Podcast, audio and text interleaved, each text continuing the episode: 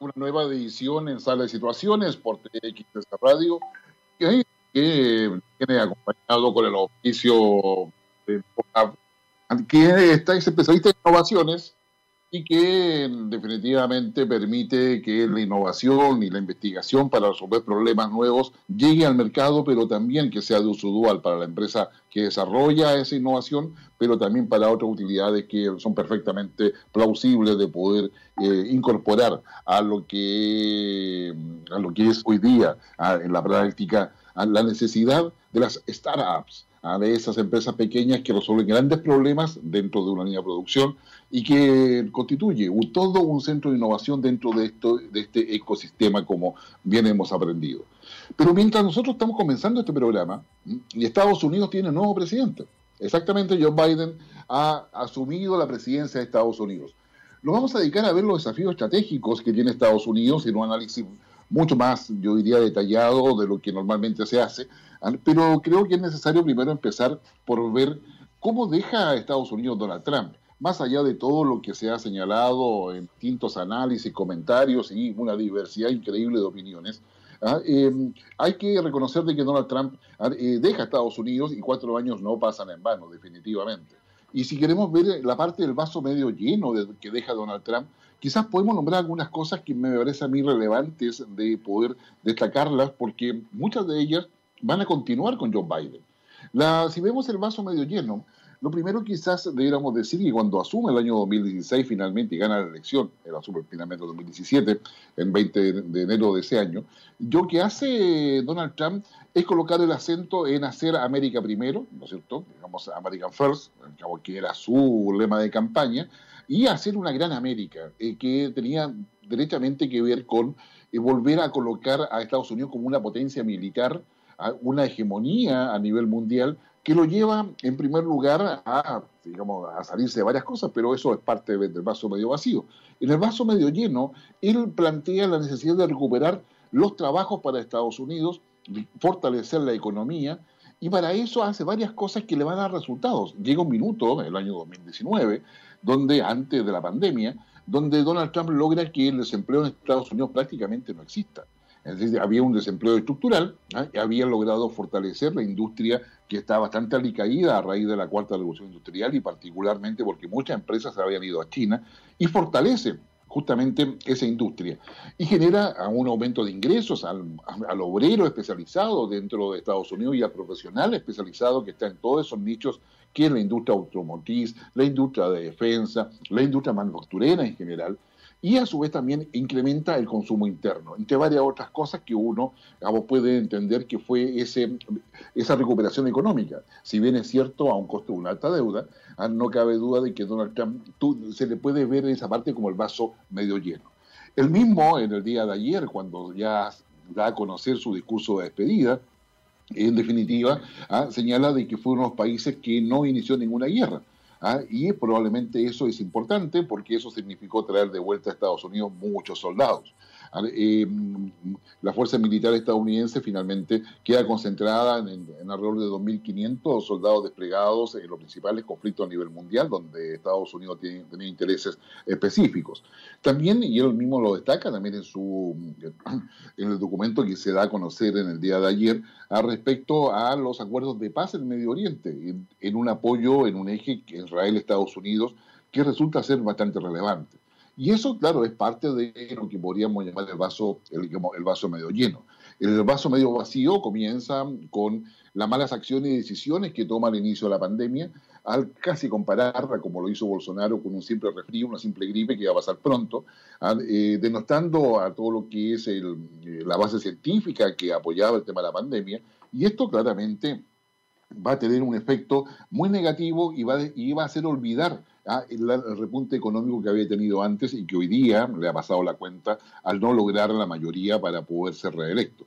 También, digamos, en el vaso medio vacío, eh, coloca a Estados Unidos en una posición de aislacionismo, va contra el multilateralismo, eh, se retira eh, del, Acuerdo de París sobre cambio climático, cediéndole el liderazgo sobre esta materia a China, que la toma de forma muy entusiasta, hemos de decir, a pesar de que China es el país más contaminante a nivel global. Eh, hoy día con Biden eso probablemente se va a revertir, ya lo, ya lo conversaremos en más profundidad. Igualmente, digamos, lo que hace Donald Trump es salirse de varios organismos de Naciones Unidas, como es la UNESCO, como es la OMS, y coloca una, una especial atención a lo que es el intento por eh, dominar y someter en realidad a Corea del Norte, cosa que finalmente no logra y queda con muchas cosas que eh, preanunciaba que eso iba a suceder, pero finalmente no sucedió y probablemente es su, gran fracaso dentro de lo que él dijo que iba a ser su política exterior y este suerte de reforzamiento a la posición de Estados Unidos a nivel global. Deteriora también las relaciones con Europa, con el Reino Unido, ah, eh, con la OTAN, que finalmente le, pide a Europa que se haga, cargo de su seguridad ah, y que paguen justamente por eso. Y que Estados Unidos, además, y aprovecha de decirlo, no va a ayudar a ningún país si no hay intereses de Estados Unidos comprometidos. Eso finalmente deja a Donald Trump en una situación aislacionista y coloca a Estados Unidos en esa posición. También, viendo el vaso medio vacío, Donald Trump desestima todo el apoyo del Departamento de Estado, hace cambios en el Departamento de Defensa y también en, el tema que es la venta de armas. No, quizás usted no lo sepa, pero en la administración de Donald Trump, todo lo que era la venta de armamento, que antes lo veía el Departamento de Defensa, que es el Ministerio de Defensa estadounidense con el apoyo del Congreso, pasa a depender del Departamento de Comercio. Coloca entonces la industria de defensa dentro de la lógica comercial y, no, y deja de lado las, los alcances estratégicos de todo ese tipo de ventas. Y, eso claramente va a favorecer a, varios países pero también va a generar preocupación a nivel global.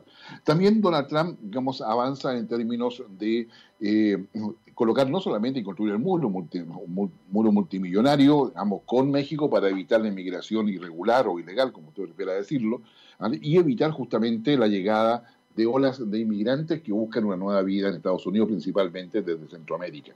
Eh, eso significa, digamos, una estrategia en contra de los indocumentados dentro de Estados Unidos, significa una estrategia de, de, control migratorio bastante fuerte que le va a reportar muchas críticas a nivel global. Lo propio va a hacer con lo que es su preocupación en América Latina y el Caribe, que es Cuba, aumentando las sanciones y echando para atrás todo lo que se había avanzado en cercanía y en lograr presionar e influir dentro de Cuba con la, con la era Obama, con sus dos periodos como presidente. Y lo propio también pasa eh, con Venezuela, que se transforma en el ícono de América del Sur, donde Donald Trump despliega toda una estrategia directa, ni siquiera de negociación, sino que de sanciones tras sanciones a todo el régimen de Maduro, eh, habilita y apoya todo lo que es la, eh, la legitimidad del presidente encargado, como se le llamó a Guaidó en su calidad de presidente de la Asamblea Nacional Venezolana, calidad que perdió las últimas elecciones, no reconocida casi eh, por, por, muy pocos países, o sea, no reconocida por muchos países, reconocida por muy pocos, ¿ah? donde finalmente Guaidó deja ser presidente de dicha asamblea. ¿ah? Si bien es cierto, se le reconoce todo su liderazgo.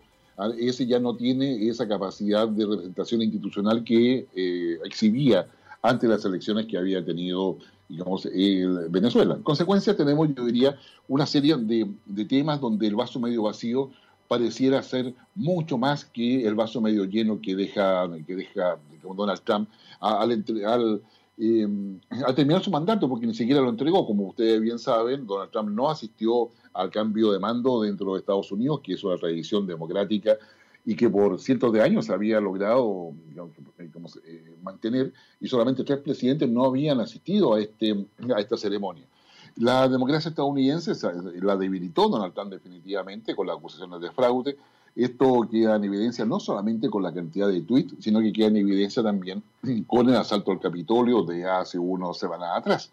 Ah, eh, un asalto al Capitolio que aparece el incentivado y que ha provocado que se, haya planteado un impeachment, una, una acusación constitucional contra Donald Trump, que seguramente se va a mantener una vez ya que Biden esté en el poder y esto debe seguir todavía su trámite en el Senado, considerando de que ya fue aprobada en la Cámara de representantes. En consecuencia, tenemos en la práctica una serie de cosas que eh, dejan que este vaso medio vacío de Donald Trump dé muchas alegrías al mundo, ¿ah? porque sus, eh, sus, comentarios, muchos lindantes en lo xenofóbico ¿ah? o lindantes en la discriminación sobre minorías y sobre diversos aspectos yo diría, eh, más, más sociales, que lo llevan a plantear de que el Partido Demócrata tenía una línea marxista, que lo lleva a plantear una confrontación ideológica bastante potente, finalmente termina con una polarización de Estados Unidos. Una polarización que finalmente te permite, si queremos ver un efecto positivo, es que eh, estas elecciones presidenciales hayan tenido la mayor participación de electores en, ese país,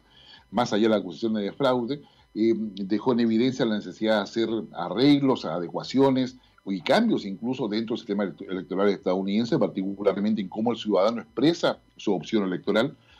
Y deja también en evidencia que Donald Trump se va con 75 millones de votos, que es, el apoyo que tuvo dentro de esta elección estadounidense. Entonces, yo diría que Donald Trump eh, va a quedar para la historia, eso sin lugar a dudas.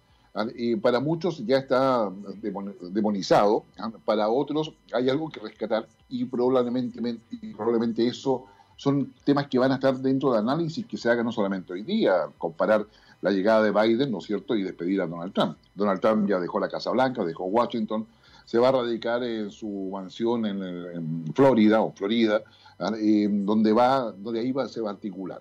Otra cosa que no pasa desapercibida con Donald Trump es que a raíz de, de todos los tuits, particularmente lo asociado a los días previos al asalto al Capitolio, finalmente empresas privadas ¿ah? eh, terminaron por cerrar las cuentas que Donald Trump tenía en Twitter, en Instagram, en YouTube, en Facebook y en WhatsApp. O sea, empresas privadas hicieron eso.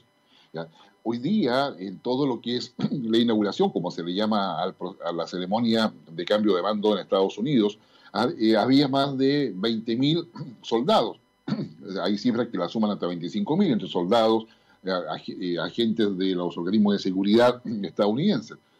Eh, estos 25.000 hombres que estaban ahí resguardando la democracia estadounidense eran militares. Entonces, finalmente terminamos que la democracia estadounidense ha terminado resguardada por las multinacionales privadas que cierran las cuentas de Donald Trump por incentivar la violencia y por los militares que cuidan que la ceremonia se haga digamos, de forma normal.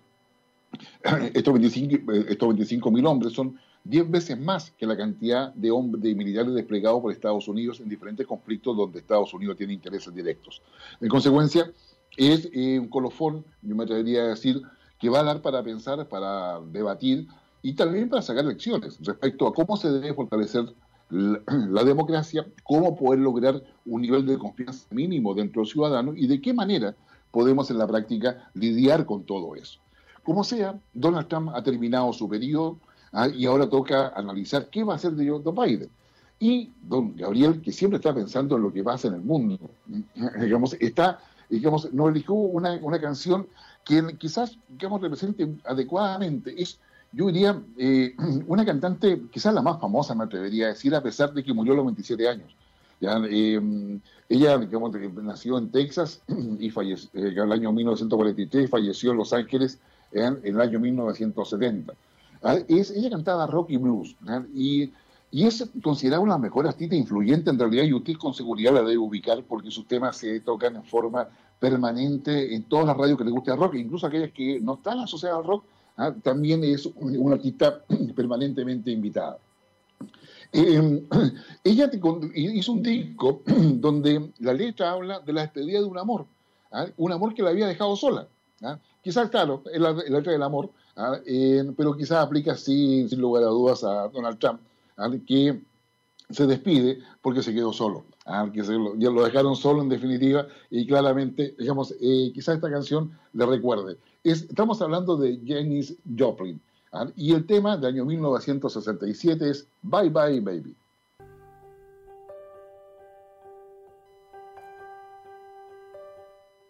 Ya estamos de regreso en la sala de situaciones de TX Radio, el oficio de No Hub que convierte todo lo que es innovación en un producto que puede ser una startup que se va al ecosistema de innovación, que resuelve problemas y donde hay metodologías, donde hay una serie de, una serie de eh, instrumentos eh, que usted puede utilizar para poder llevar una idea de innovación a la práctica de la realidad.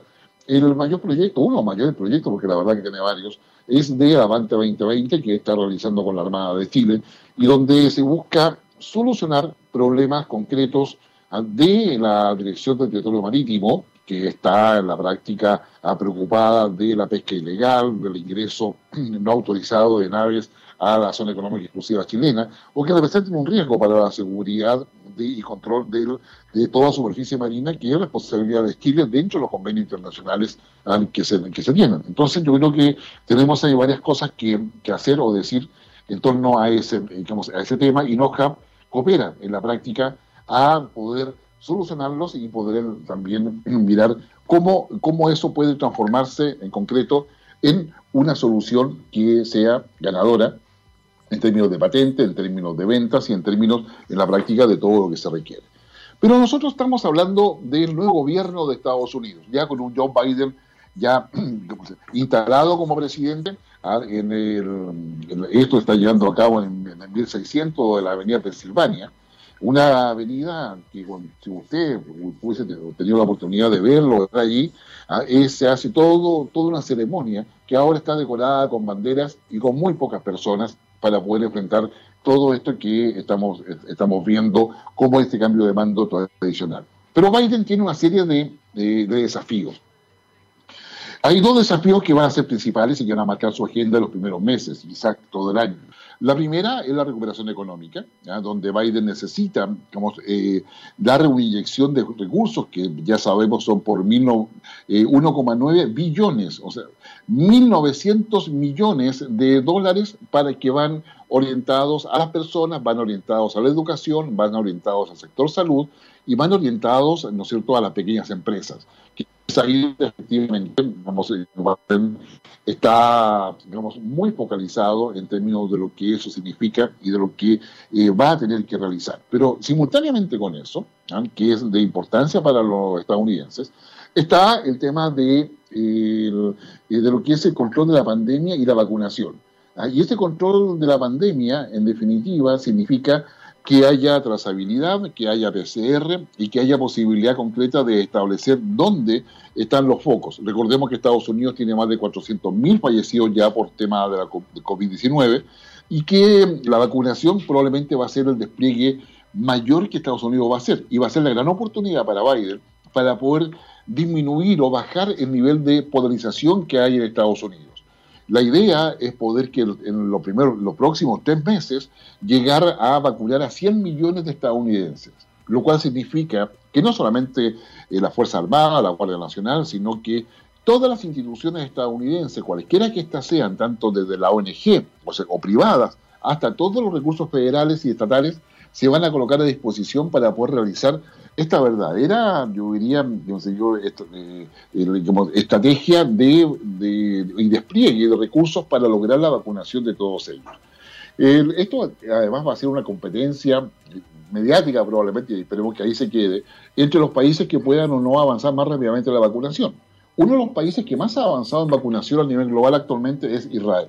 ¿ya? Entonces, yo creo que tenemos para que un poco podamos mirar qué es lo que ahí sucede y por qué sucede de esa manera. Y es porque Israel hizo otras negociaciones distintas para, pues, digamos, colocando datos a disposición que le permiten acceder más rápidamente a todas esas vacunas.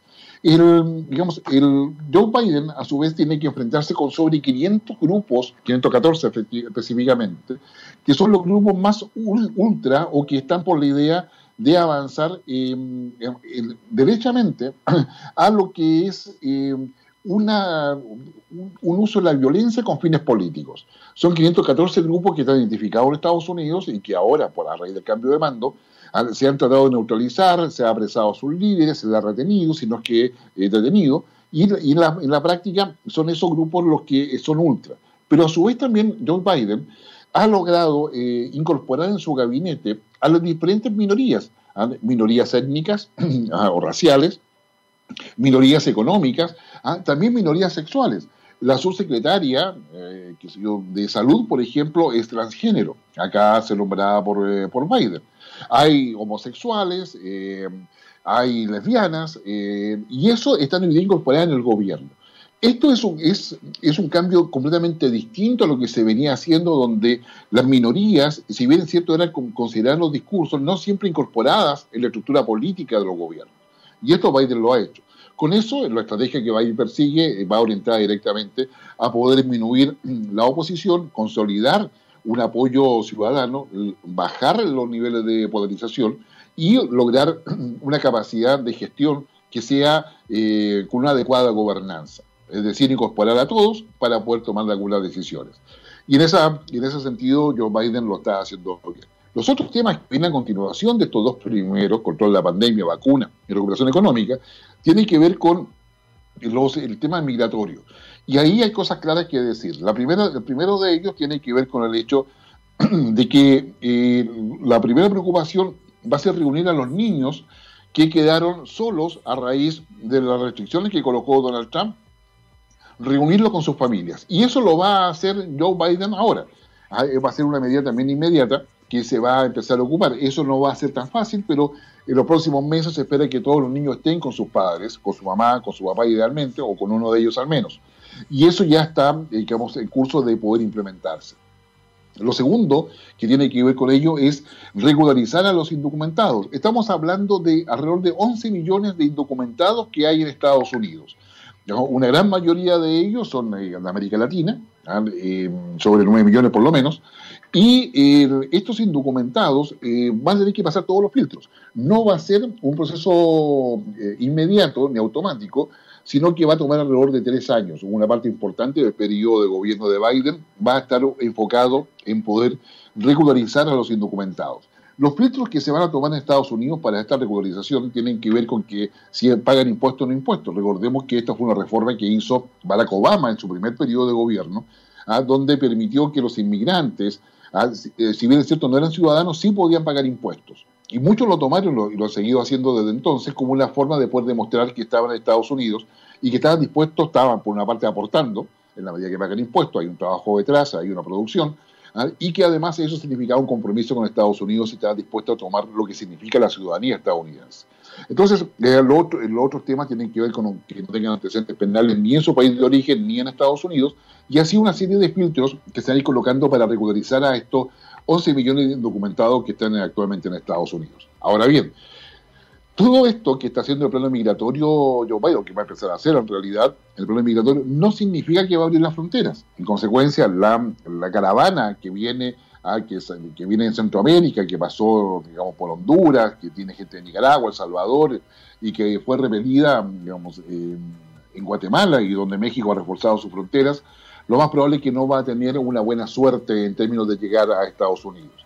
Eh, Biden va a mantener las, los frenos a la migración eh, irregular, ¿ah? eh, va a sacar los recursos que se han colocado para el muro, pero va a seguir con las medidas de control fronterizo para evitar justamente esa consecuencia, hay temas que son importantes. En el plano internacional, que son las medidas más, inmediatas que conocemos, vuelve el Acuerdo de París, lo señalábamos al inicio, y eso significa de que Estados Unidos se va a comprometer con toda una, eh, con, una estrategia de, cambio en la tecnología de producción industrial.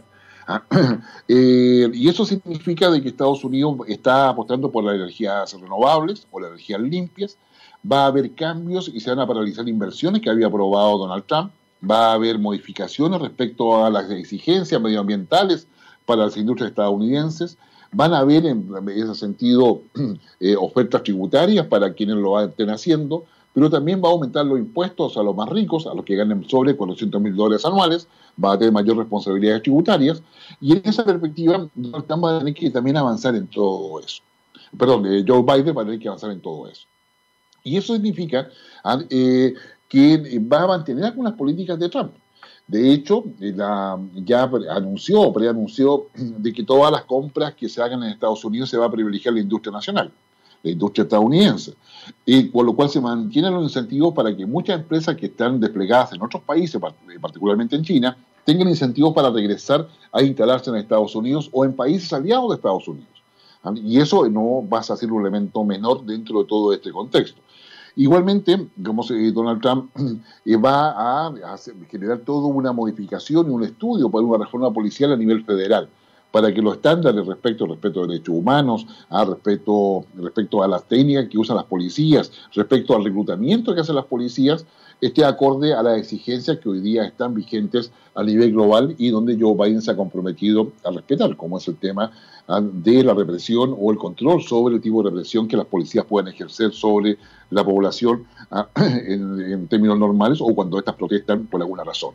Entonces, yo creo que aquí hay una serie de, elementos que están hablando de, de Joe Biden que va a ser bastante más proactivo. Respecto a China, Joe Biden va a mantener eh, el tono de los intereses de Estados Unidos en frente a China. Lo que va a modificar va a ser el modo de relacionamiento con China en términos de las negociaciones a llevar. Y estas negociaciones con China significa que va a mantener a todo lo que es el cambio climático como, un, como un elemento central en esas negociaciones con el país asiático.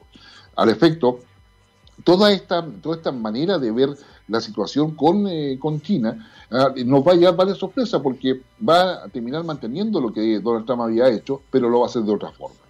A su vez también va a significar para mm, Joe Biden definir su relación con Europa y particularmente con el Reino Unido, que después del Brexit, que ya está vigente, recordémoslo, ah, eh, ha quedado un tanto aislado. Ah, y la relación de, Estados Unidos con, con, Reino Unido es fundamental en el ámbito de la seguridad europea y particularmente con lo que es el cambio de, actitud que va a tener Estados Unidos respecto a Rusia. Efectivamente, Estados Unidos con Donald Trump tenía una misión mucho más complaciente respecto a Vladimir Putin, cosa que no va a tener necesariamente a eh, Joe Biden. Joe Biden va a ser mucho más exigente entre las cosas que va a hacer Joe Biden, por ejemplo, ah, es volver al tratado nuclear que se había abandonado Donald Trump hace unos meses atrás y, Biden va a volver a ello, digamos, el acuerdo que tiene eh, con Rusia. Estos son temas que van a estar muy marcados dentro de las primeras medidas que va a tomar digamos, Joe Biden. Respecto a América Latina, eh, Joe Biden eh, digamos, nos va a tener en sus prioridades. Pero si nosotros hablamos cuáles son las 20 primeras prioridades de Estados Unidos, América Latina va a estar en esas 20, pero no en las 10 primeras. Y eso debemos tenerlo claro en términos de lo que son los intereses actuales de Estados Unidos. Biden necesita una mirada interna, arreglar el problema interno de la polarización, de la economía, de la pandemia, de generar confianza dentro del país a los inversionistas, a los, a los empresarios, etcétera, colocar regulaciones adecuadas y que sean razonables, mantener la unidad del gobierno, un gobierno que por lo demás está, eh, hay mucha diversidad y se trata de un equipo más bien técnico. Joe Biden es un buen político, no es un especialista, y eso lo sabe manejar bien. Kamala Harris es evidente de que efectivamente tiene una potencialidad, ah, pero esa potencialidad va a depender de cómo se lleve con Joe Biden. Kamala Harris, por su calidad de vicepresidenta, le corresponde eh, dirigir y presidir el Senado. El Senado estadounidense ha quedado eh, igualado en 50 senadores para el Partido Demócrata y 50 senadores para el Partido Republicano. Y el voto dirimente lo tiene Kamala Harris. Ah, eh, el Partido Demócrata tiene mayoría en la Cámara de Representantes. Por lo tanto, los nombramientos al que requiere hacer Joe Biden, que son más de mil, dicho sea de paso, de un total de cuatro mil que corresponden a la administración, que deben pasar por el, por el Senado, estos mil, ah, van a poder pasar rápidamente. Pero eso va a depender en que la dupla Kamala Harris y Joe Biden funcione bien y no genere fricciones al interior del partido y además genere confianza en los eh, republicanos disidentes de Donald Trump o viudos de Donald Trump que van a quedar ahora. Donald Trump va a tener que definir si acaso va a ser un opositor a Biden, si va a crear un nuevo partido, que sería el trumpismo, un nuevo movimiento político por lo menos, ¿ah? y, cómo va a responder el Partido Republicano respecto a ello. Si va a buscar otro líder, tiene que recomponerse en su identidad, recoger su tradición, aprender las lecciones y llevar una nueva propuesta. Esto, y va con el tiempo. Entonces, hay acá un panorama que, como bien decimos, es bastante, es bastante complejo y que es necesario tener presente a la hora de definir toda esta realidad. Ah, pero qué mejor para poder ver todo este tema, ah, irnos, adivinen dónde, a Reino Unido, porque ¿dónde? ¿Qué otra parte más podría ser?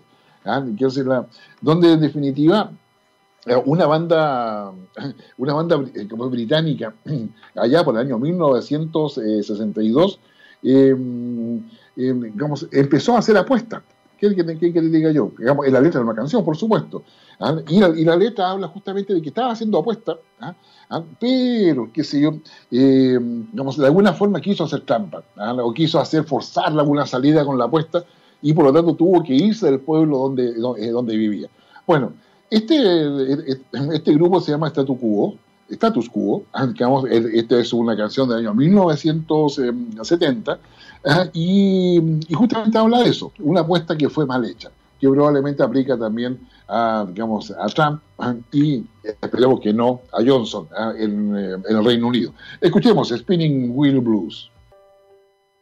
De regreso ya Sala de Situaciones por TXS Radio, luego de escuchar un estupendo tema que habla de, esa apuesta mal hecha y que, bueno, uno, y que obliga a abandonar la ciudad.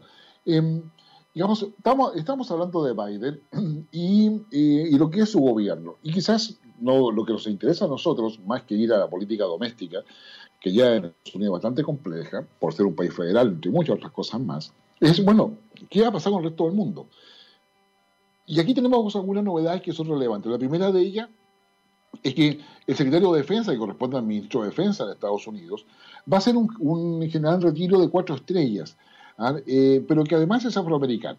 ¿ah? Y esto eh, todavía, todavía él debe ser certificado por el Senado, pero no deberá haber problema dado lo que señalábamos anteriormente, donde habiendo paridad, el voto dirimente lo tiene ¿ah? eh, Kamala Harris. Ah, y sería el primer, digamos, eh, responsable del Pentágono que es afroamericano. Y, con, un, con un perfil que es bastante interesante. Había también postulando una mujer para eso, eh, pero era mucho más política. Y ha quedado un general que tiene una larga trayectoria y que fue responsable de mm, conducir todo lo que fue las el despliegue militar contra el Estado Islámico en Medio Oriente y generar también las conexiones interagenciales entre los de Estados Unidos. Ah, él, estuvo a cargo del Medio Oriente entre el año 2013 o 2016. Estamos hablando de, eh, Lloyd Austin.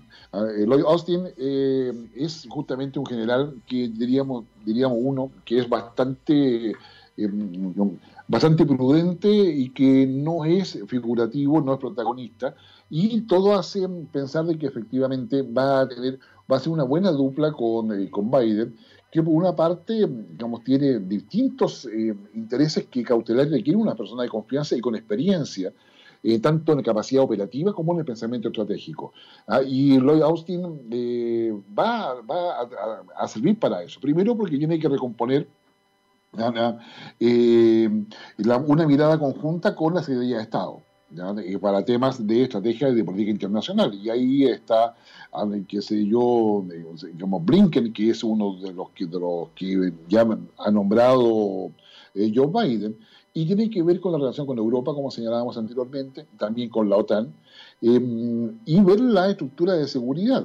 ¿ah? Em, y también ver lo que pasa con, con la Secretaría del Tesoro respecto a, las, a cómo se van a hacer relaciones o cómo se va a articular la, estrategia de seguridad de Biden con las sanciones, con las inversiones, con las ventas de armas. En fin, hay una serie de aspectos que hacen que el secretario de Defensa, el secretario de Estado, que es el canciller, ¿ah? y el secretario del Tesoro, que es ministro de Hacienda dentro de la lógica estadounidense, puedan actuar en consumo para poder llevar adelante los intereses, no solamente el programa de, Biden, sino de los intereses estadounidenses que están definidos por eh, estrategias de seguridad nacional que se van ¿ah? eh, bajando conforme sea el área de que se trate. En consecuencia, hay acá eh, varios temas porque se requiere mantener él funcionando en la industria militar estadounidense, ya vamos a ver que hay varios temas, pero lo que se refiere a política exterior, a seguirla funcionando respecto a lo que es la venta de sistemas de armas, el mantenimiento de estas, pero tiene que ver con la, cercanía o cuán aliados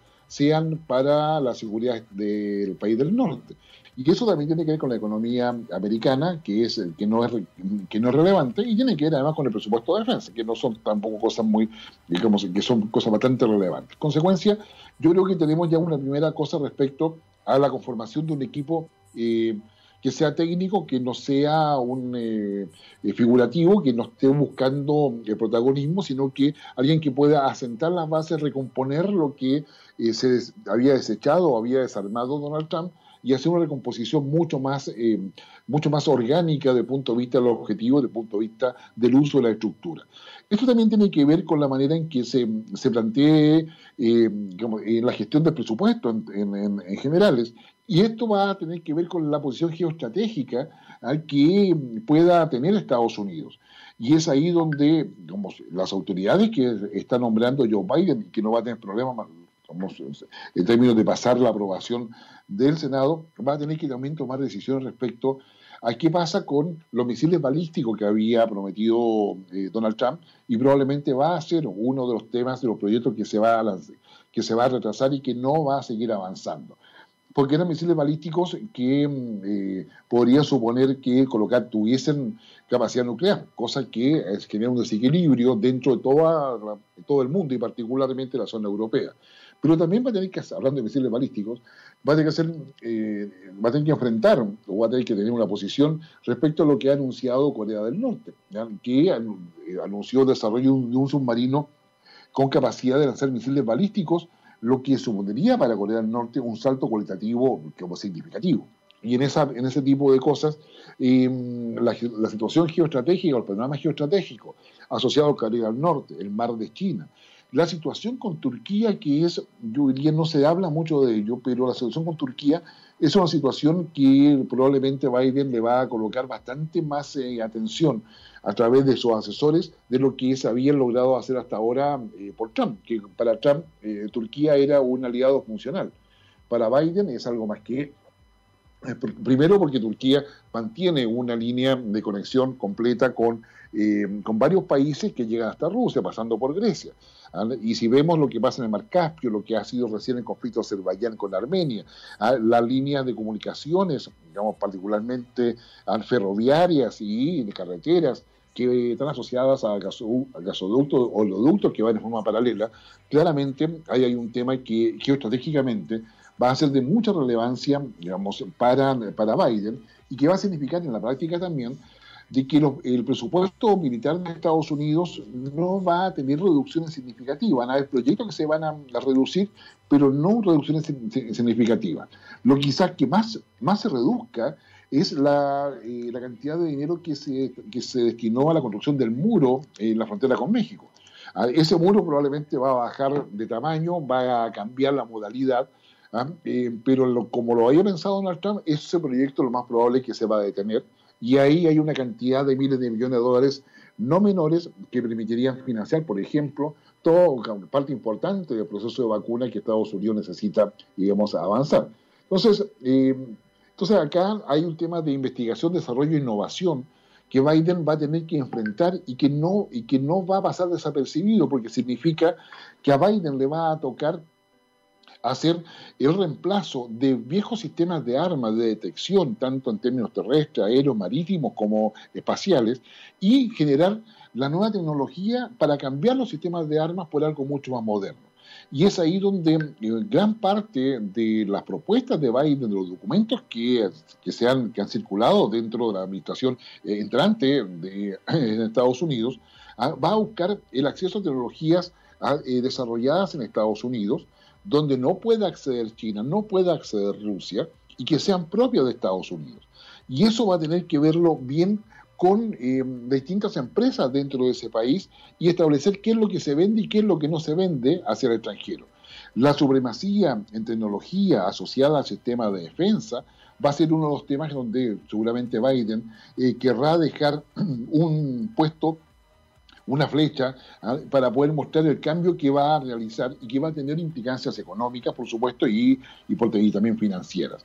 Entonces, eh, los nuevos proyectos que, vamos a ver basados en nuevas tecnologías van a ser muy interesantes. Algo de eso ya hemos visto en tema drones, algo de eso ya hemos visto en radares, hemos visto algo muy, en comunicaciones y particularmente en nuevas capacidades y proyectos que hay en el área eh, espacial. Entonces, eh, y eso va a ser, yo creo que, relevante. Otra cosa importante es, la, es que el Departamento de Defensa, básicamente, la Secretaría de Defensa, Em, va a combinar varios elementos, digamos, al contrario de lo que hacía Donald Trump, que los concentraba, focalizaba solamente en lo comercial, pero esto va a significar que va a, usar instrumentos comerciales, militares, políticos y económicos. Esto quiere decir que si vamos a usar todos los instrumentos militares, económicos, comerciales mm, y políticos, quiere decir que las alianzas de seguridad con Estados Unidos no se van a seguir basando solo o, en términos prioritarios en lo militar, sino que se va a basar en una visión mucho más amplia. Y esto hay que colocar atención porque va a tener un efecto en la relación con todos los países, incluido Chile, donde hay un privilegio por por una idea de alianza militar, o sea, una alianza de seguridad basada solo en militar, y aquí estamos hablando de que el regreso al multilateralismo de Estados Unidos va a tener componentes militares, comerciales, políticos y económicos, y eso va a significar desafíos para todos los países para poder sumarse a esa visión mucho más integrada. Como sea, y como vemos, ah, los desafíos no dejan de ser menores dentro de lo que se viene con la era Biden. Pero dejemos de dejar un poco Y vamos a escuchar un tema para poder mirar qué es lo que pasa. Vamos a volver a Estados Unidos. ¿ah? Eh, este, vamos a escuchar una, banda, en realidad, que se llama Steve Miller Band, que es un grupo eh, estadounidense de pop rock ¿ah? eh, formado en San Francisco, California, en el año 1966, ¿ah? y cuyo guitarrista, si mal no recuerdo, era Steve Miller. Ellos en el año 73 sacaron un álbum eh, que se llamaba The Joker, al comodín, y por supuesto llevaba un sencillo del mismo nombre. y esta, con el tiempo se transformó en una canción muy exitosa la banda, que fue, ha sido tocada hasta el día de hoy. Y, le cuento todo esto para darle contexto a la letra, que créame que, que, no, que no es menor. y, este tema que se volvió muy, eh, muy muy escuchado, ¿ah? la letra se la, asociaba al paso con la cultura de la marihuana. De hecho, la letra dice que se yo, I'm a smoker, I'm a midnight, midnight talker. ¿ah? Y por el debate entre la letra, ¿ah? eh, no se sabía si se refería a una, a una mujer o a la marihuana. Probablemente termine siendo, escúchelo usted por favor y lo cuenta, eh, sea una mezcla de ambas. Eh, fue una canción que estuvo en los primeros lugares por mucho tiempo e incluso en el Reino Unido eh, se hizo muy conocida gracias a que se usó en, en un comercial de Levi's, de los jeans, usted, que, Gabriel usa también, y que son muy conocidos por todos. Escuchemos a Steve Miller Band con The Joker del año 1973. Ya estamos de regreso en Sala de Situaciones, ya en los últimos minutos que nos quedan de programa, ah, hemos tratado de explicarle cómo los deja Trump en Estados Unidos, qué son los desafíos de Biden ahora, y ya habíamos nombrado varias cosas que son relevantes, nos quedan solamente algunos minutos para poder redondear lo que se espera de Biden. Biden, digamos, ha levantado muchas expectativas, no, no necesariamente por lo que él propone, sino por la diferencia que puede hacer con Trump. En consecuencia, ah, tiene que sacarse esa mochila que le, que le deja Donald Trump y eh, proyectarse con lo que él efectivamente puede hacer. Por esa razón, el, impeachment se va los demócratas lo van a demorar en que se trate en el Senado. ¿Por qué? Porque se trata básicamente de lograr un éxito con el impeachment, pero que no sea el impeachment el que pueda eh, nublar la visión de Biden en sus primeros días o primeras semanas de gobierno. Es decir, que, no, que el impeachment no borre la posibilidad de que Biden pueda brillar con luces propias y el impeachment después se pueda discutir. El objetivo del impeachment finalmente tiene que ver con el hecho de que eh, se logre aprobar. el Senado va a ser responsable de todo ello para que Donald Trump no pueda ser candidato o ser elegible para ningún cargo federal, incluyendo la presidencia de la República, y con eso se evitaría de que la, amenaza, si ustedes gustan, de que eh, Donald Trump eh, pueda ser candidato el año 2023. Pero volvamos a Biden. Biden necesita hacer algunas cosas importantes desde el punto de vista nuclear a nivel mundial, como es el tema del control de armas y las capacidades nucleares. Eso significa el acuerdo con Rusia, el acuerdo START, donde eh, va a estar ah, muy, muy preocupado de, poder eh, firmar, volver a firmarlo. Recordemos que Donald Trump se alejó de todo ello y Rusia colocó algunas condiciones que pareciera ser que al equipo de Biden le parecen razonables. Pero también va a significar Irán. ¿Qué es lo que pasa con Irán y si Estados Unidos regresa o no? Y Irán está en condiciones de poder em, asegurar de que va a cumplir las indicaciones que le han hecho la Comisión de los Cinco, ah, donde está Alemania, Reino Unido, Japón, Estados Unidos, ah, entre otros, Francia, ah, para poder eh, volver a controlar el desarrollo de capacidades nucleares de Irán. Em, entonces yo creo que hay varias cosas importantes. Em, la, Estados Unidos estaba con esa idea de, sustituir unos misiles que se conocen bajo el nombre ah, de, de, Minuteman, ah, em, digamos, y que en el fondo, digamos, lo más probable es que eso, eso va a ser elementos que se van a, a, digamos, a mantener, porque los nuevos misiles que había aprobado Trump, que son misiles balísticos, los, los W-76 en raya 2, definitivamente no van a, no, no es lo que hoy día Estados Unidos requiere todo lo que es la defensa del siglo XXI va a estar mucho más asociada a capacidades que se quieren negociar respecto a los ciberataques, por ejemplo. Hay un tema con Rusia ahí, hay también otro tema con China, otro tema con Corea del Norte y varios otros países que usan como una herramienta preferente. Está todo el tema, que se yo, de comunicaciones y, de radar, que son tecnologías novedosas donde Estados Unidos va a tener que hacer un esfuerzo para poder mantener la supremacía, la supremacía tecnológica, ¿ah? y donde se, estima que hoy día con las otras potencias hay diferencia de dos o cinco años, pero no mucho más que eso. En consecuencia, con Biden debería haber un esfuerzo para poder avanzar en todo ello. Em, el tema con Israel también se va, a ser un tema que va a sufrir modificaciones, a pesar que un, sector importante de los, más, de los más influyentes del entorno de Biden son judíos. Eso no va a quitar razón para eh, poder modificar un poco las implicancias de la alianza histórica, por lo demás, entre Estados Unidos e Israel. Y eso va a, le va a, le va a venir bien a Palestina, pero Palestina igualmente va a cumplir con una, serie de otras cosas. Van a haber cambios ahí, a pesar de que la embajada en Tel Aviv eh, no va a volver, se va a mantener en Jerusalén, la de Estados Unidos, pero eh, que esperar qué es lo que pasa. Netanyahu tiene que ir a una nueva elección ahora en marzo. Ah, eh, la acusación y fragmentación política dentro de Israel y, de la coalición gobernante es bastante importante. Y quizás, y con esto terminamos, el tema del cambio climático va a pasar a ser lo fundamental en términos de lo que va a orientar las inversiones y el tema particularmente de seguridad. Si usted quiere hablar de seguridad de aquí en adelante, a partir del gobierno de Biden y el rol que Biden va a jugar y Estados Unidos va a jugar en el tema de cambio climático, no pierda de vista lo que estoy diciendo en términos de que no se va a poder hablar de seguridad si no hay cambio climático y si no hay atención a los derechos humanos. Esa trilogía se va a quedar instalada y se acordará, y lo vamos a volver a tocar en, más adelante en nuestro programa, a respecto a que esos, esos elementos van a ser parte de esta visión de seguridad eh, integral, por llamarlo de alguna manera, entre lo político, lo económico, lo, eh, lo militar, ¿no es cierto?, lo financiero eh, y por supuesto también lo social. Don Gabriel, ¿alcanzamos a un último tema o no? ¿Qué dices tú? Ah, pues, sí, digamos, aunque sea en parte, pero es, un tema que, no quiero al menos de contarle de que eh, esta banda Boston es estadounidense, fue formada en 1975 y el tema que toca se llama eh, Don't Look Back, pero es, como decir algo así, no mire atrás en términos literales, pero yo diría no voltees, no voltees hacia el pasado, ¿ah? ¿qué es lo que quiere decir? ¿Por qué? Porque dentro de este tema, que es del año, del año 78, ah, la, canción introduce un personaje que es, que es el hombre, que es The Man, el hombre. ¿ah? Un adulto mayor, ¿ah? no me refiero a ti, Gabriel, ni a ninguno que está escuchando, de contento con su vida, que se convierte en un joven fanático del rock en el álbum, en el disco, ¿no es cierto?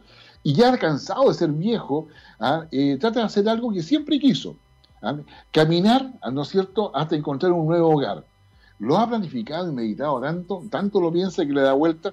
Hay gente que piensa mucho, ¿ah? que medita mucho las cosas, le da mucha vuelta a las cosas. ¿ah? Y que la letra habla de cómo, cómo no hay que mirar hacia atrás, cómo no, voltees la cabeza cuando vas caminando hacia adelante. ¿ah? Digamos, y porque eso va a afectar tu decisión. Y así emprende un nuevo rumbo. Los dejo hasta la próxima semana con, con Boston y Don't Look Back del año 1978. Que estén muy bien.